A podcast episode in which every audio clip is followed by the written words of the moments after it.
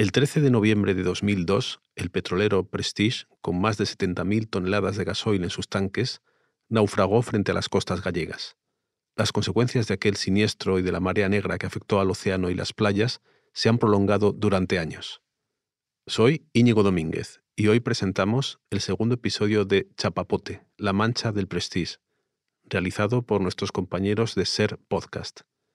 En este episodio, los protagonistas son los voluntarios que acudieron en masa a Galicia para limpiar el desastre medioambiental provocado por el vertido y negado reiteradamente por las autoridades, tanto de la Junta de Manuel Fraga como del gobierno de José María Aznar. Gracias por escuchar. Ser podcast.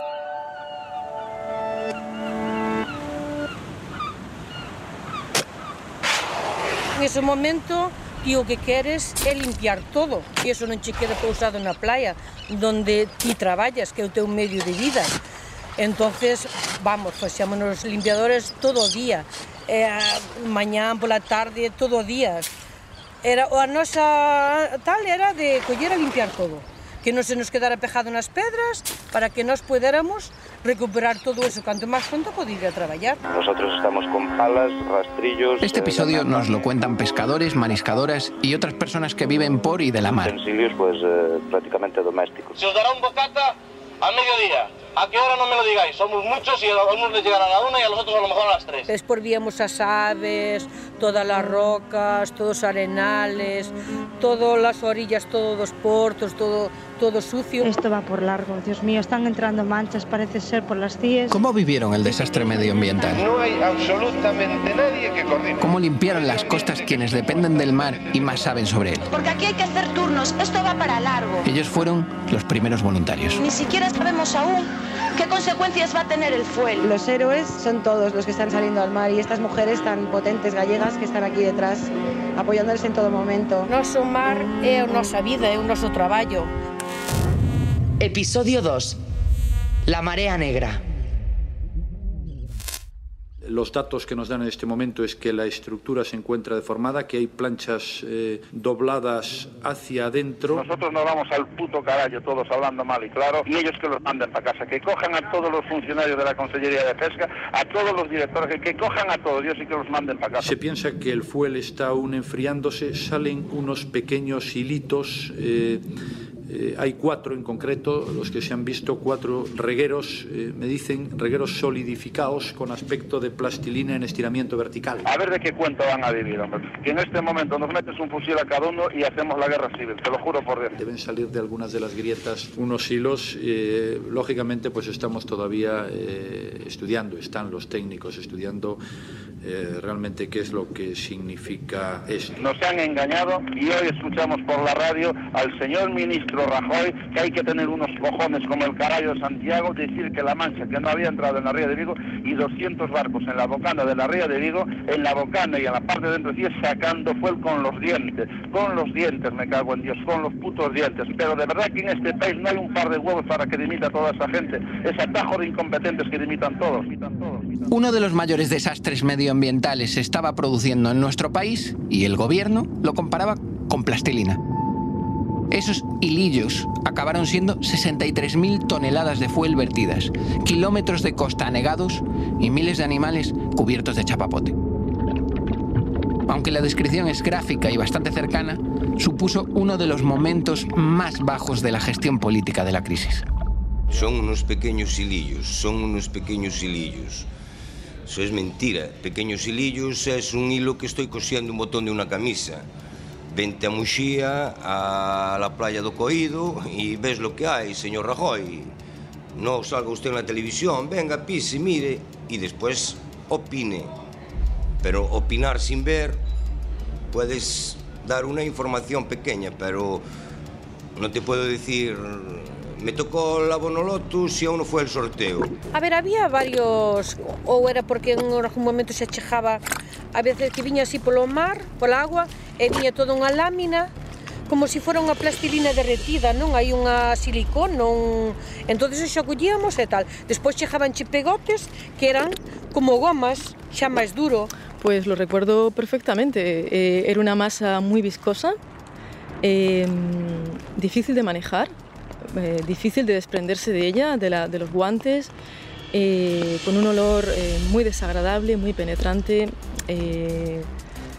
Suerte que estábamos en espacios abiertos eh, cuando la respirábamos y, lo que recuerdo sobre todo es que al principio no teníamos, con, o sea, no teníamos espátulas y lo que había que hacer era pues, rascar con las manos, eh, tratar de levantarla con toda la fuerza que pudieras porque también era pesada, era muy densa y no sé, se parecía una mousse, eh, una mousse como muy, muy asquerosa. A Toñico, el mariscador, ya le conocemos. Ellas acaban de entrar en escena. Son algunos de los protagonistas de este episodio, por eso volveremos a escucharlos un poco más tarde. Para entonces los españoles escuchaban cada día una palabra que semanas antes no conocían y con la que los gallegos ya estábamos familiarizados. Chapapote. Recuerdo que cuando me bañaba en la playa de Riazor era un fastidio pisar chapapote, porque luego era muy difícil quitártelo del pie. Pero el chapapote del Prestige era mucho más tóxico. Aquel, el de la playa, el que yo pisaba, venía de los entinazos, los vertidos que realizan comúnmente los barcos en alta mar. Pero el chapapote del petrolero, ese no era el que estábamos acostumbrados. Si sabemos hoy que el fuel del Prestige llevaba muchas sustancias, sobre todo hidrocarburos aromáticos, eh, que son muy tóxicos para la salud, azufre, muchísimas sustancias, sustancias tóxicas que en principio fueron negadas, ¿eh? incluso, es decir, hubo que, se tuvo que demostrar posteriormente. Greenpeace lo hizo, de hecho, analizó el fuel de Prestige para ver qué sustancias tóxicas llegaban. Las peores eran los hidrocarburos aromáticos por, por el prejuicio que suponían para la fauna, para las cadenas tróficas y también todas las sustancias volátiles que llegaba que se chupaba la gente cuando limpiaba, porque muchas veces se limpiaba sin protección porque no había nada en principio para, para recoger aquello. ¿no? Quien habla es Manuel Santos. Estuvimos con él en la playa viguesa de Samil. Es biólogo y coordinador de Greenpeace en Galicia. Bueno, yo creo que es una estupidez política como, como muchas que se dijeron en aquel momento, porque hilillos no eran, en, en su caso eran ríos. Es cierto que el fuel del Prestige era extremadamente denso y se cogía con las manos, no era lo que imaginamos, pues una gasolina, no era una gasolina, ¿vale? Era una pasta densa, más densa incluso que la, que la plastilina. Consuelo Bautista, jefa de informativos en Cadena Ser Coruña. Pues yo recuerdo precisamente esa textura. Recuerdo también, recuerdo el olor y recuerdo de acordarme de Rajoy. Los hilitos como de plastilina, que en realidad a él le debieron explicar técnicos. Algo así, como para que se solidifican y suben a la superficie, ¿sabes? Aquello como que era muy sencillo. Pero claro, como eran decenas y decenas de miles de toneladas, no era tan fácil. Si hubiera sido un poquito de chapapote, hubiera sido verdaderamente quizás sencillo de gestionar precisamente porque subía a la superficie. Pero como era tanto y era tan denso, eh, se convertía en un problema porque además tenía adherencia. Era algo que se podía tocar. Sí que era, ¿verdad? Eran hilitos de plastilina, pero no eran hilitos. Eran toneladas de lazos de plastilina. Los días del accidente del Prestige, el mar vivía una de esas jornadas de tormenta típica de la zona en noviembre. Mar de fondo, mucho viento, fuertes corrientes de agua y gran oleaje. Manuel Ruiz, físico del Instituto Español de Oceanografía de A Coruña. Nosotros siempre hablamos de esta zona como eh, el Atlántico, entonces eso tiene unas características eh, meteorológicas que tenemos dos estaciones claras, una más en otoño e invierno, donde eh, llueve más, pero también los vientos son más predominantemente del, del sur. Y luego tenemos otra estación a partir de primavera y en verano, en la que los vientos eh, son más del norte. Imaginemos aquellos días. Tormenta, mar picada y fuertes rachas de viento. También es muy característico que es una zona eh, expuesta al, al oleaje. Y además este oleaje, todas las borrascas que pasan pues, por Islandia, por Irlanda, originan olas que tienen mucha distancia de propagación y aquí pueden llegar hasta picos de 10 metros. Y hay momentos en los que tienes muchísimo oleaje, que fue, coincidió también este, este accidente.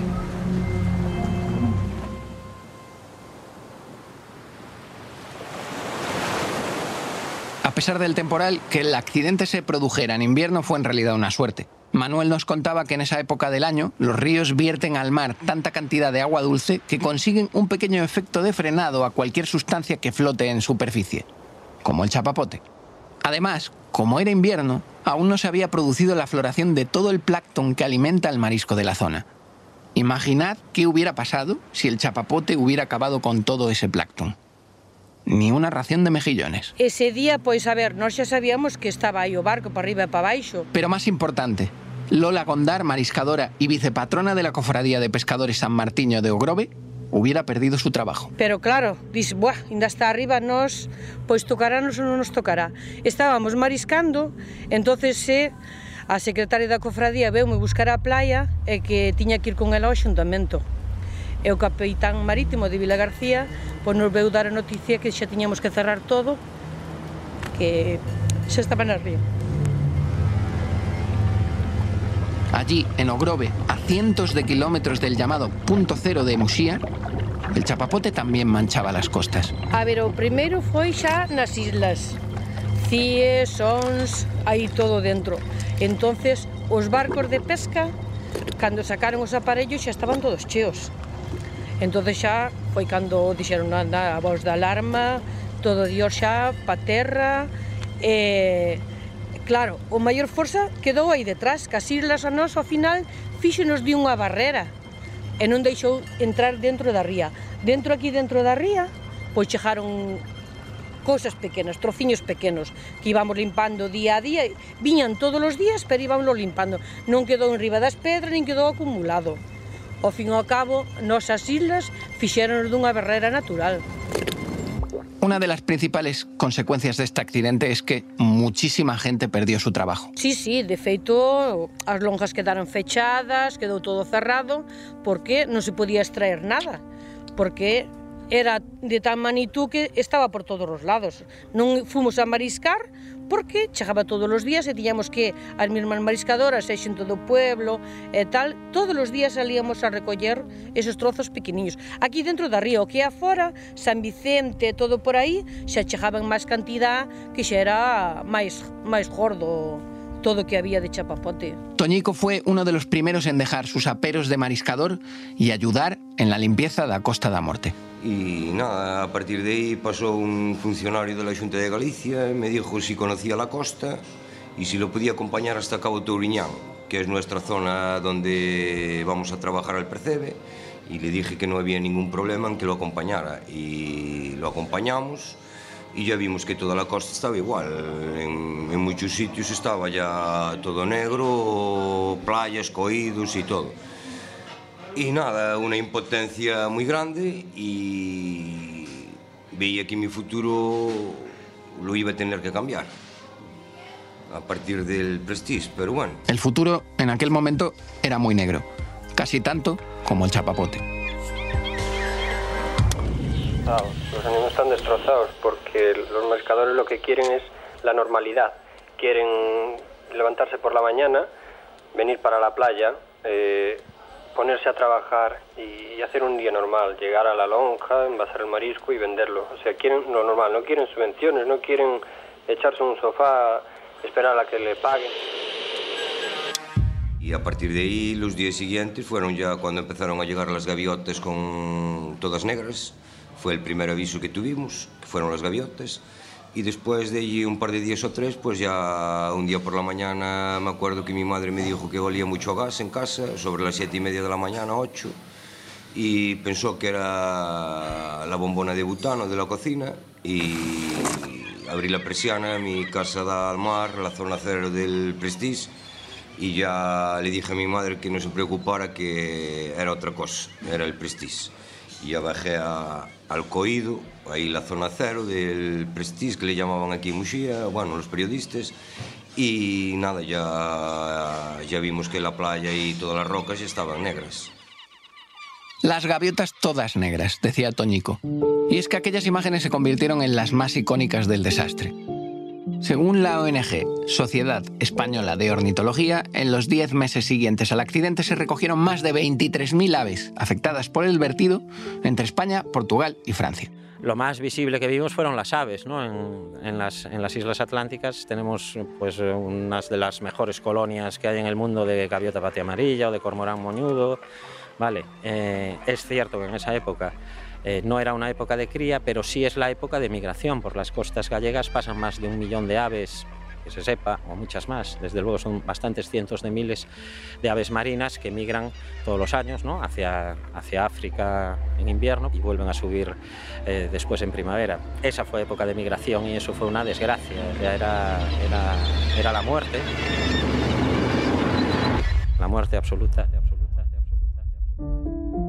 El chapapote no solo llegó a los animales que vivían sobre el agua, bajo ella la situación era desoladora. Bueno, aquello quedó destrozado, quedó con una, con una capa de varios centímetros de, de, aquel producto que era, que era nauseabundo y, y, en un primer momento eso supuso la muerte total de todo. Es decir, es una capa negra de, de una extensión enorme que creó eh, que, mató prácticamente todo, todas las comunidades, todas las comunidades bentónicas, todo el, fondo del mar, todos los invertebrados y todos los procesos que alimentan. Si aún no eres capaz de visualizar lo que supuso, Manuel te lo describe de una manera mucho más gráfica. Y en el mar, pues los primeros efectos evidentemente son de, de arrase, vamos, es, es, como, una, como una bomba atómica.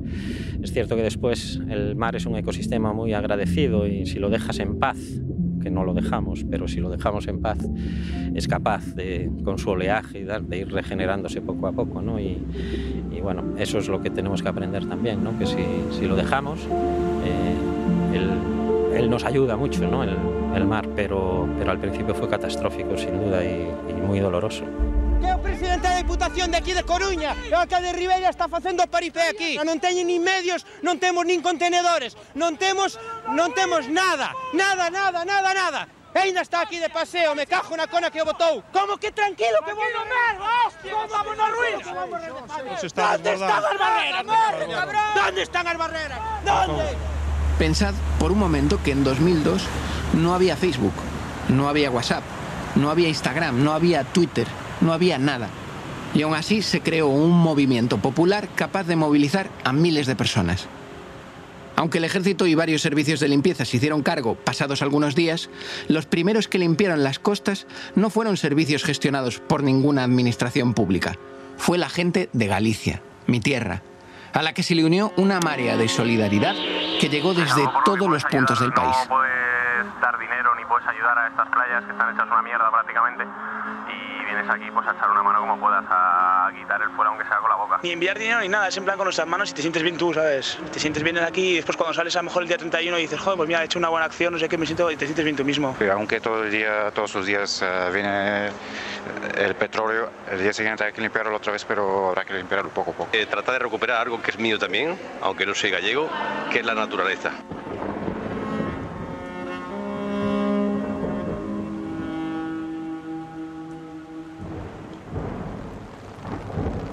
En un día lluvioso muy gallego, conocimos a Lola Rontano en Laxe, en el centro de la Costa da Morte.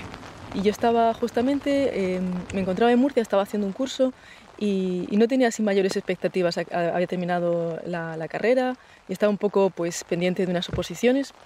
Y entonces decidí que, dije, ¿por qué no? Eh, ¿Por qué no me, me, voy una semana y echo una, una mano a, esta, a, estas personas? ¿no? ¿Qué, ¿Qué mejor momento que justamente esta tragedia? Y fue así como lo decidí, de un día para otro. Eh, compré un billete de tren, no dije nada en casa y atravesé la península y me planté en Santiago de Compostela esperando que iba a encontrar, eh, pues no sé, remesas de gente que fuera a la costa para ayudar, algún servicio organizado de autobuses. Pues no encontré nada. eh, esa fue mi llegada más o menos a la zona de la tragedia eh, y a continuación pues me tomé un autobús eh, que me llevó pues desde Noya hasta Muxía, con lo cual pues pude ver bastante costa de, un, de una zona a otra. Y, y, una vez en Muxía pues me encontré también con la gente de, de, Protección Civil, muy sorprendida ante la llegada pues de una, una turista al fin y al cabo, una, una viajera que venía de la otra, del otro extremo de la península con una mochila, yo tenía 25 años en esa época, y, y, y fueron súper amables conmigo. Lo recuerdo con, con especial cariño y sobre todo con, me acuerdo que éramos gente súper motivada. Nuestra compañera Susana Sánchez Riu fue una de tantas voluntarias. Ella llegó desde Barcelona y recuerda cómo era la organización de las miles de personas que fueron a ayudar. Yo salía desde Barcelona con tres amigos y solamente el viaje que íbamos parando y, y, recogiendo a gente hasta llegar al Ferrol, la verdad es que fue un viaje intenso pero con muy buen rollo y con muchas ganas, con muchas ganas de ayudar. Cuando llegamos allí ya notamos ¿no? lo que era el ambiente, ¿no? el ambiente que se respiraba, eh, no tan solo la gente del Ferrol, sino toda la cantidad de voluntarios. ¿no? Llegamos a, a, a un cuartel y bueno, en el cuartel eh, me acuerdo la primera imagen que tengo, eh, era una escalera y al final de la escalera había un militar. Y entonces cuando llegamos allí, estábamos todos en el hall, muchísima gente con las mochilas y entonces el militar dijo, a ver, los chicos a la derecha y las chicas a la izquierda.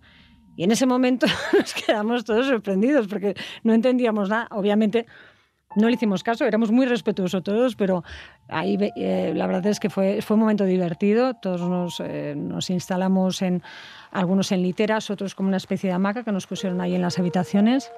Efectivamente, el coído pues era un espectáculo desolador porque había una, bueno, las, las farolas estaban rotas, o sea, el, el fuel había llegado hasta, hasta lo alto de las farolas era muy raro ver eso, como si, como, no sé, como si el fuel hubiera roto todo eso, ¿no? alguna, alguna ola hubiera, hubiera llegado y, hubiera arramblado con todo. La plaza estaba bastante negra, eh, las escaleras que bajaban al coído, que de alguna manera el coído es como... Eh, mediáticamente se ha, se ha ofrecido como el punto cero, ¿no? la zona cero de la catástrofe. Y, bueno, todo estaba cubierto de, de fuel. Personas como Lola y Susana fueron lo mejor que le pudo pasar a este desastre. E non lo digo yo. Inda hoxe me emociono só de pensalo, esos días, pois vamos, era horrible porque cada día que tal, como non terminabas de limpar, que cada día che viña máis e che viña máis, pois era chorar, e disgustada e preocupación, porque ao mesmo tempo era preocupación, porque salíamos pola mañán pola mañán hasta as dúas da tarde tal viñamos. Ou comíamos na mesma playa un bocadillo ou que fora que en ese tempo non facía vida na casa. Todo era nas playas e na lonja para coller o material e irnos para limpiar. Entonces era unha tristeza pero vamos toda a familia estábamos todos non nas casas dos pueblos quedaban as criaturas pequenas pero despois todas as familias e todos estábamos no mar. De Ogrove a Musía, la solidaridad recorrió el litoral. Yo lo único que, que, me queda de positivo, o creo que lo único que me queda de positivo fue la marea de voluntarios que hubo en la zona. Me acuerdo que el primer día aquí en Muxía gobernaba el PP en el ayuntamiento y en la cofradía estaba el patrón mayor Javier Sar de aquella. Me acuerdo el primer día cuando acabamos por la mañana que con nuestros guantes, con nuestras ropas y las guardamos allí en una esquina porque no teníamos otras. Entonces fuimos a hablar con Alberto Blanco y nos dijo que en ese momento que no había disponibilidad de, de nada para nosotros. Nosotros lo que le estábamos pidiendo era una ropa de aguas para nosotros, poder volver al día siguiente o por la tarde a limpiar, bolsas de basura y unos contenedores para poder depositar las bolsas de basura. Nos dijo que no había nada, que no se podía. Entonces fuimos a la cofradía, hablamos con nuestro patrón mayor y nos dijo que disponíamos de mil euros para lo que nos hiciera falta. Mira, aquí cuando empezamos a tomar el tema en serio y cuando empezamos a decir que, que bueno, que, que teníamos que hacer algo sí o sí, pues fue a los a los 15 días, cuando empezaron a llegar a la, la marea de voluntarios, que yo siempre digo que si nosotros tenemos que hacer a alguien algo, era, fue a los voluntarios, que fueron bueno, unos auténticos campeones, y en muchos de los casos nos arrastraron ellos a nosotros a, a, a, hacer lo que, lo que venían a hacer ellos.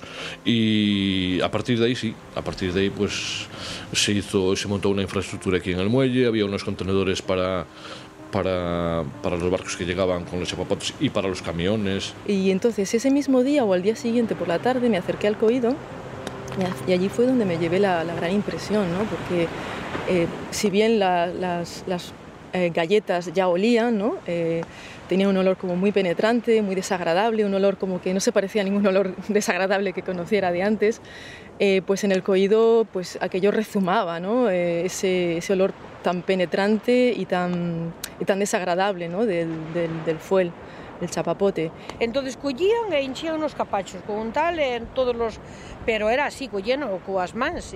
Os primeiros coas mans. Bueno, yo estuve en mi pueblo, que es Corrubedo. Corrubedo es un pueblo de la costa de A Coruña. Es, está en la, es uno de los cabos, el cabo norte de la ría de Arousa. Por lo tanto, ahí llegó el grueso de la marea negra, aunque estaba llegando desde el accidente fue el 13, el 13 de, de noviembre, si no recuerdo mal. Las primeras mareas negras llegan, como fue más al norte, llegan a Muxía. El barco estuvo parado enfrente a Corrubedo después un tiempo, cuando empezaron a peregrinar con él sin saber qué, qué hacer. Y a mi pueblo llega la marea negra, lo gordo, ya, ya, venía llegando pues esas manchas, esas galletas y esas pequeñas porciones de, de fuel pero llega el grueso de la marea negra el 2 de diciembre, es que lo recuerdo perfectamente, era el puente de, y cuando te levantas y sales y ves, es una costa que tiene playa roca, playa roca, le llamamos furnas a esa zona. Bueno, cuando vimos aquello, lo único que hicimos fue llorar y decir, esto no lo limpiamos en la vida. O sea, era un dolor terrible. A pesar de todo aquel esfuerzo, la sensación de no avanzar minaba el ánimo de aquellas personas enfundadas en monos blancos, que descubrían a cada paso que siempre quedaba algo por limpiar. Y lo que recuerdo también es que meses más tarde, eh, cuando sobre todo lo que hacíamos era limpiar la, las piedras, eh, que ya teníamos espátulas, ya teníamos eh, máscara de, carbono y demás, eh, pues era, era una situación, una sensación como muy de... o sea, de que ¿qué vamos a hacer frente a la magnitud de todo esto? ¿no? Porque a lo mejor en tres horas pues no habías limpiado más que tres piedras y al final lo que habías hecho era repasarle esa especie de nocilla ¿no? que la impregnaba, pues la piedra quedaba negra. Es increíble que se mienta sobre la mentira. Es que es increíble ver que todo está muy bonito, pero porque le han echado arena limpia por encima, pero que muevan las piedras, por favor. Porque al día siguiente, cuando volvíamos, tanto nosotros del pueblo como los voluntarios todos, decían que el trabajo que hiciéramos ayer, que no, pero las toneladas que quitamos ayer ya no estaban en el mar, porque mucha gente, tanto del pueblo como de otros sitios, pensaban que el chapapote que se lo iba a comer el mar. Que necesitamos mascarillas en condiciones, porque varios de nosotros que llevamos muchos días trabajando aquí, estamos teniendo ya algunas enfermedades, algunos síntomas, de, de, como infecciones de garganta y tal, mareos. Hoy han sacado dos chicas de la playa ¿eh? que se han caído redondas. Y entonces solo pedimos eso, que nos cuiden un poquito, que somos. Voluntarios, no suicidas.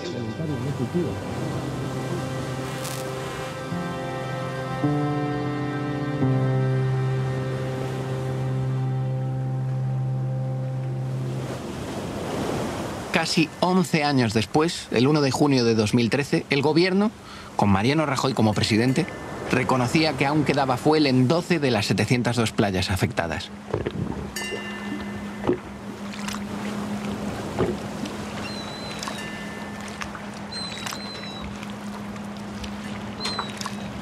En aquellos días de 2002, los habitantes de pueblos como Musía o Grove o Bueu se topaban en cada esquina con desconocidos que acabaron formando parte de su familia. Los marineros hay que limpiarlos y limpiar las embarcaciones, limpiarles, es quitar un plásticos. lugar muy importante para nosotros y Los que llegamos aquí teníamos el material que nos lo había proporcionado el ayuntamiento de aquí, que la verdad se ha portado muy bien con, con nosotros, nos han dado alojamiento. Recuerdo que nos dieron el traje, nos dieron unos guantes, nos dieron unas gafas, que todavía las, las guardo en casa de mi madre, unas gafas transparentes. Y bueno, la verdad es que nos imaginábamos, yo creo que todo es una imagen mucho más impactante, porque allí lo que vimos eran una- las galletas que se llamaban, ¿no? Eh, supongo que antes de, de llegar nosotros ya se hizo un trabajo de recogida en la playa. Y entonces, bueno, pues sí que es verdad que había todavía chapapote, que, eh, pero no eran esas, esas manchas, esa densidad que ocupaba toda la arena. Pero sí que es verdad que cuando mirabas, eh, te ibas fijando, veías sobre todo la zona de, de las rocas, que intuías que eran rocas, porque en realidad era una masa negra que cubría eh, las rocas donde estaban trabajando los militares, que esos sí que eran los que se estaban exponiendo a la toxicidad, ¿no? Y los que estaban currando de una manera pues mucho más eh, mucho más dura no porque al final nosotros Sí, contribuíamos, pero ellos estaban cogiendo con las manos como si fuera una masa, toda aquella masa densa ¿no? de, chapapote. Era, era tremendo verlo. Y la verdad es que nos quedamos impactados todos. O sea, estábamos haciendo nuestro trabajo, pero de vez en cuando nos queríamos a ver cómo trabajaban los militares, porque eh, aparte me acuerdo que había muchos militares trabajando ahí, recogiendo, recogiendo chapapote. El trabajo era duro, eh, el estado anímico que se iba generando pues era muy chungo, era como pum para abajo, o acabados como humanidad, somos lo peor. Pero luego al mismo tiempo pues había gente que pues estaba pendiente de ti, había gente que incluso pasaba por allí porque cuando llevas la máscara de, carbono empiezas a moquear y no te puedes sacar los mocos y, te agarraban y te, quitaban, te, ayudaban a, sonarte. Bueno, había un señor que se paseaba por allí ofreciendo cigarrillos a la gente por si ya no tenía suficiente con el alquitrán que estábamos eh, oliendo, ¿no? había gente que nos pedía que parásemos para tomar un café, o sea, la gente se cuidaba mucho. Y, y claro, como estábamos todos en mono y con máscaras y con gafas y nadie se conocía realmente, ¿no? Entre el antes y el después de, del trabajo en la playa, pues todo el mundo era muy cordial con todo el mundo. Incluso yo busqué ropa de algún amigo para algún, algunos que querían estar por libre, que no querían estar en organizaciones ni nada, pues de conseguirle calcetines, alguna chaqueta y tal. Y yo creo que las gracias a los voluntarios, el pueblo de Muxía y la Costa da Morte, Galicia, estará en deuda siempre con todos los voluntarios que vinieron aquí a quitar una gota de, de chapapote. Las consecuencias de este accidente fueron muchas y no siempre negativas. ¿Verdad, Lola? En realidad me quedé una semana y luego regresé a Murcia eh, para seguir con mi vida allí, pero hacia eh, la Navidad y viendo en lo que se había convertido eh, la cantidad de gente que estaba viniendo y que pues el movimiento de los voluntarios no hacía más que crecer, ¿no? pues dije, voy a volver, tengo ganas de pasar allí fin de año con la gente que había conocido aquí, compartir con ellos esos momentos, ayudarles y, volví. Y, tal vez un poco también con la idea de, pues, eh, ¿y por qué, por qué no quedarme una temporada en Galicia? ¿no? Porque realmente me había gustado muchísimo, yo había había recalado en Santiago de Compostela, que era una ciudad que me había, me había gustado mucho, pues ya conocía gente y, pensé que sería, bueno, que sería una buena experiencia. Y pensé que, bueno, me voy a instalar aquí durante una temporada y esa temporada, pues al final se han convertido en dos décadas. Si en este episodio hemos estado con el chapapote hasta las rodillas, rodeados de esta sustancia tóxica que inundó el litoral, en el siguiente episodio nos vamos un poco más lejos de allí. Yo creo que el gobierno hizo en una situación difícil lo que tenía que hacer. Y yo estoy convencido, señoría, que la decisión que se tomó es la correcta. Porque a posteriori, eh, claro, caben muchas posibilidades y caben hacer muchos análisis. En este momento yo creo que se ha evitado remolcando eh, el Prestige eh, hacia aguas internacionales un desastre ecológico de magnitud incalculable del que el sector pesquero gallego hubiera tardado muchos años en recuperarse. A los despachos donde se gestionaba la catástrofe. Y que alejar el buque era la menos mala de todas las decisiones posibles. Y la hago mía con todas sus consecuencias, señoría. Pero que está claro es que aquí no se ve hacer preguntas, se ve de cacería. Para eso hay que tener mayor puntería porque usted como cazador a mí no me vaya a cazar.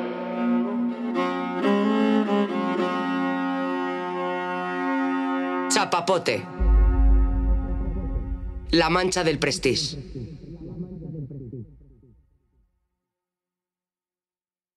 Chapapote, La Mancha del Prestige es un documental de Ser Podcast. Guión y producción, Manu Tomillo. Narración, Manuel Burque. Realización, Roberto García. Asistente de producción, Gema Jiménez. Redes, Mariola Sarrió. Dirección, Ana Alonso. Con la colaboración de las emisoras en Galicia y el servicio de documentación de la cadena SER. Cadena SER. La radio.